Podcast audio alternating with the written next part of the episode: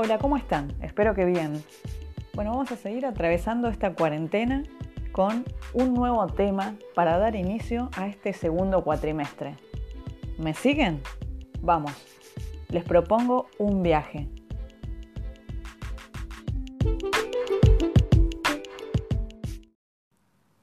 Antes de comenzar este viaje es necesario que sepamos que no es cualquier tipo de viaje, es un viaje literario.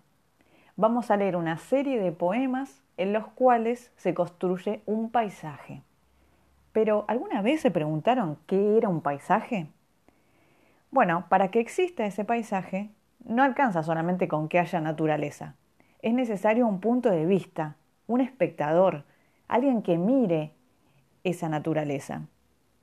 Y también es necesario un relato que dé sentido a lo que se está mirando y experimentando.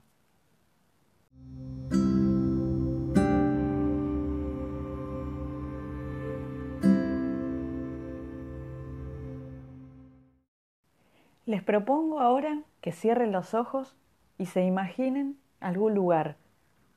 Sí, ya sé que me van a decir, profe, estamos en cuarentena, por eso, viajemos con la imaginación. Síganme, cierren los ojos, imaginen un lugar que hayan visitado y que les guste mucho, muchísimo. Por ejemplo, la montaña, el mar, el río, una catarata, el lugar que ustedes quieran. Ahora, ¿por qué resulta bello ese lugar? ¿Por qué lo eligieron? Traten de explicarlo con sus palabras. Ahí se está convirtiendo en paisaje cuando ustedes explican cuál es la razón por la cual quisieran estar ahí o tratan de describirlo y lo cuentan, porque ya no están ahí, pero pueden construir a partir de la palabra ese lugar que visitaron. Bueno, ahí lo tenemos. Tenemos un paisaje.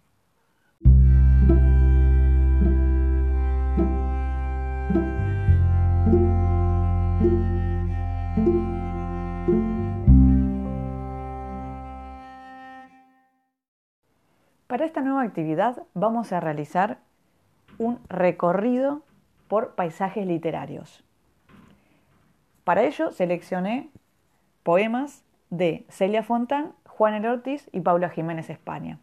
Juan El Ortiz es un poeta del siglo XX, argentino, muy importante, que sirve como referencia a muchos y muchas poetas actuales, y después tenemos a Celia Fontán y Paula Jiménez España, que son dos escritoras contemporáneas.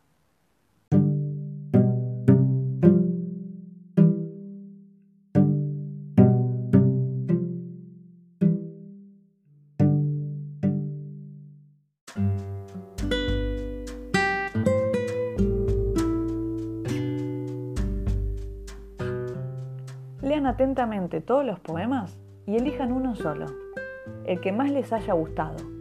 Y explíquenme por qué lo eligieron. ¿Cómo sienten que se muestra en ese poema el paisaje? ¿Qué sentimientos experimentaron al leerlo?